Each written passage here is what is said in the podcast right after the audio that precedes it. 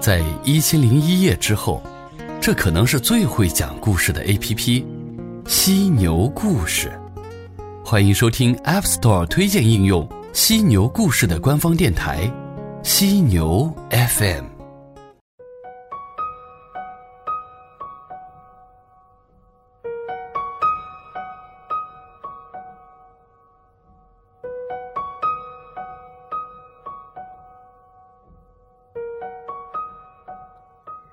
泽贤治的水仙月四日，正讲到雪童子一阵风似的爬上了大象头形状的山丘，雪被风刮成了贝壳的形状。对呀，童年时家乡的雪，在刻刀一样的风中，总会成为不一样的风景。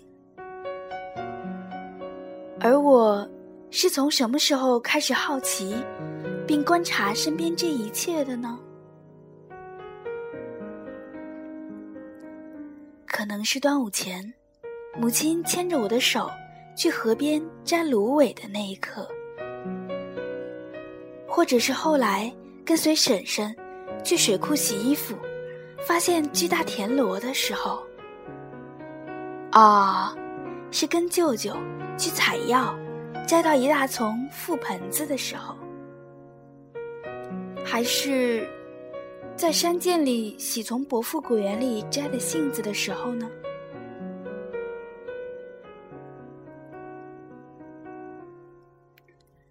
那是一个春末的下午，我和表妹到山上去挖荠菜。走过山底的小土坡，就看到了洼地。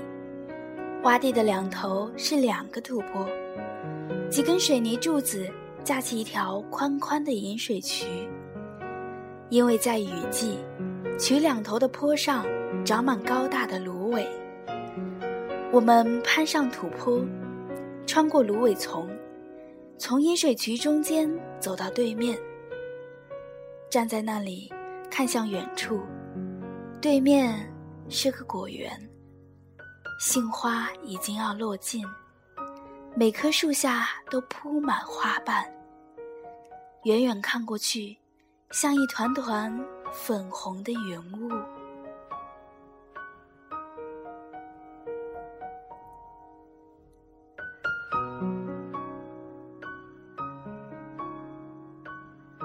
我和表妹带了小铲子，在渠边找了一块不太湿的菜园。它没有什么菜，大人们。也还没有除草，野菜散散的铺在土上，只需要蹲下来就可以铲到满满一袋子。我们专心的挖野菜，都没有说话，甚至都没有听到风掠过白杨树的声音和洼地里传来的蛙鸣。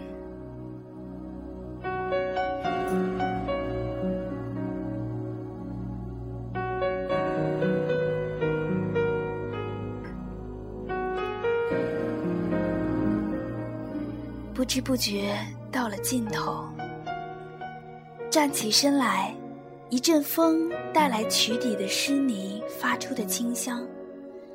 抬头看，白白的云一团一团，阳光金灿灿的洒在棕褐色的原地上。但这一切，都只是那一片芦苇的背景，它们。像水波一样的起起伏伏。那个瞬间，我忘记了表妹，也忘记了野菜。我当时在想：等我长大了，我还会记得这个场景吗？我不确定。这个记忆是真的发生过，还是自己的想象把一些记忆片段拼到了一起？直到三年级，我才学到“荡漾”这个词。那个时候，只知道它好看，却不知道怎么形容它。长大的确是件好事啊。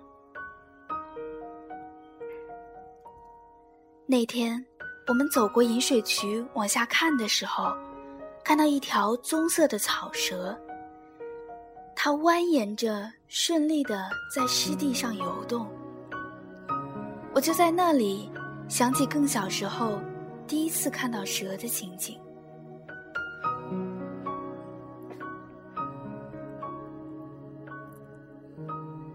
第一次见到蛇是在刚刚学会走路的时候。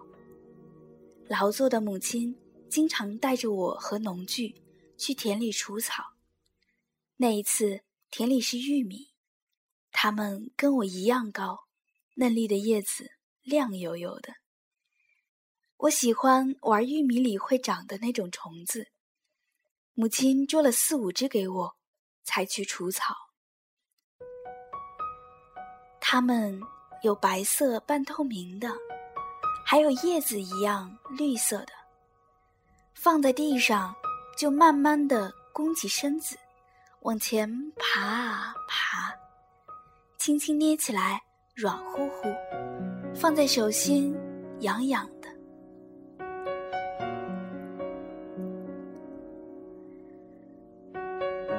我玩了很久，他们都死气沉沉、软趴趴的了，抬起头。母亲在不远处，我颤颠颠地向她跑去。忽然，一只虫子出现在我面前，跟我见过的所有虫子都不一样。它有我手臂那么长，像妈妈的大拇指那样粗，软软的，白白的，很好捏的样子。但是我呆住的瞬间。它已经飞快地扭动着，经过了我，钻进了旁边坡叶上的一个黑黑的小洞里。我走到洞口旁，等了一会儿，它没有再出来。我继续跑到母亲身边，跟她说：“我见到一只好长的虫子跑进了洞里。”母亲紧张地检查，看我有没有被咬伤。她说。那个是长虫，会咬人的。当然，母亲的版本是玉米已经快要成熟。我看到那只绿蛇，当场就吓哭了。他赶走它，就带我回了家。长大后，我又无数次梦到它，每一次都跟我的记忆吻合。它白白胖胖的，很无害。我也并没有被吓哭。一样的，无法确定的记忆，也像真正发生过一样精确。他们，就像趴在父亲肩头，半睡半醒间看到的星空那样近，像母亲抱着自己的手臂那么柔软，像祖父还在世时的春节。缥缈又温暖，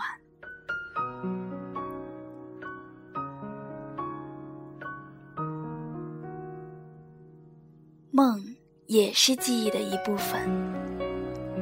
我家菜园的后面有个山坡，翻过它，还不到洼地的地方是土地庙。那是一个小小的屋子，小到即便那时的我，如果要爬进去，也要弯着腰才行。它没有门，从外面趴下来往里面看，能看到里面有一个拄拐杖的严肃的水泥小人儿，没有头发，我们叫他土地爷爷。屋子前有个院子，其实很小，是个台子，上面放了个瓷盆，里面插着很多燃尽了的香头。每一年的大年三十。族人都会去祭拜他。我梦到过这个爷爷，他的头发是灰白色的，很长，挽成一个髻，脸红红的，并不矮小，也没有拐杖。庙屋前摆了一个茶盘，我和堂弟围着茶盘坐在地上，他笑笑的给我和堂弟吃瓜子。倒茶给我们喝，没怎么说话。我想，他是个很好的爷爷，所以天气暖起来，夏初的一天，就带着一整包瓜子和两个苹果，去土地庙的小台子上坐了一下午。屋后面的枣树很高，深绿色的叶子迎着簌簌的风，几只麻雀在树上跳来跳去，叽叽喳喳的。台子下面的草丛长得很茂盛，长长的叶子在阳光下晃动。前面的田地稍微低一些，平平的，很整齐。种的东西还不知道是什么。远一点是一个长满菜的园子，再过去就是那个围着洼地的小山坡了。我安心的坐下来，开始吃瓜子。吃完了瓜子和苹果，就躺下来看云。计划着哪天要叫表妹一起去伯父果园里的苹果树下摘草莓。醒来的时候，太阳已经不见了，我就拍拍身上的土，走回家。那之后，我又去了很多次。这个奇怪的习惯，直到我中学。有了复杂的学校社交，才结束。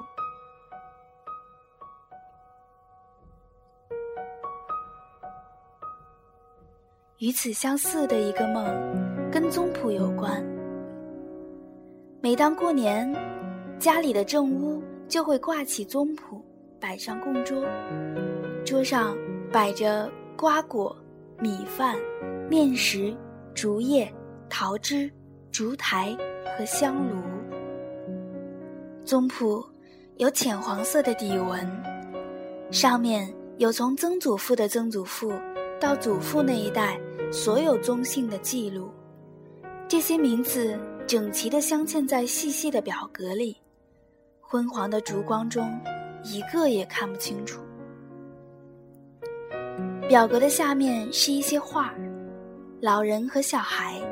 其乐融融地出入一个雕栏画栋的房子，每个人脸上都噙着笑。香炉中袅袅的烟气把这一切都笼着，我于是相信，他们都住在云的后面。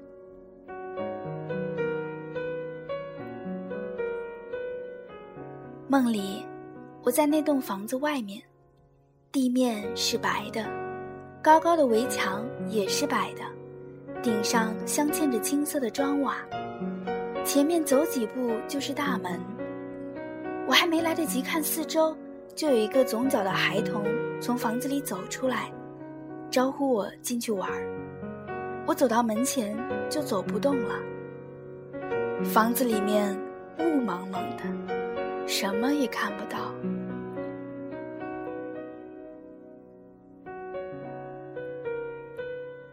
母亲的一声召唤，把我从梦里叫醒。什么都还没来得及发生，以后也再没有继续做过这个梦。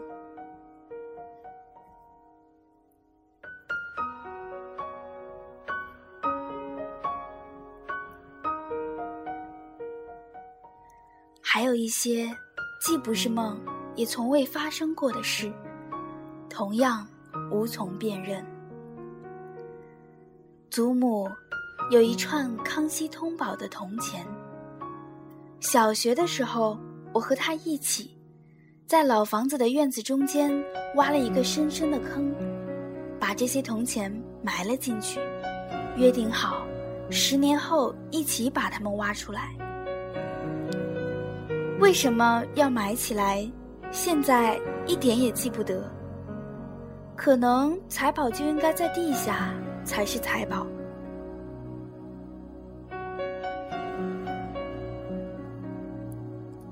因为不记得是几岁埋进去的，也就无法计算这之后到底过了多少年。大学的时候，我忽然想起来，就去问祖母要不要把它们挖出来。祖母说根本就没有这回事。他早就把铜钱分成两份，给了父亲和叔叔。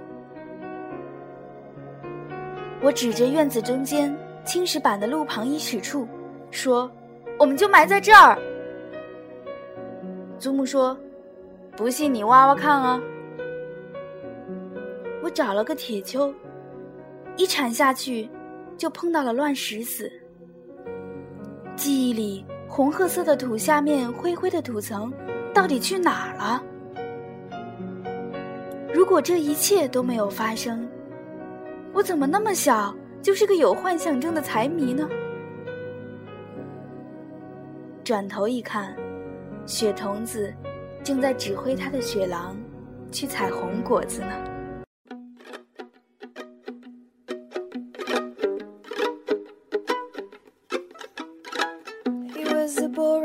Sure and I still wonder why I ever wanted to see him more. I know it's useless to complain all these years after. Well, thanks for asking, now I'm fine. I should have muffled my obsession, but I was all too pure and so blindly sure that he'd always have the satisfying hug I need. Stay just a little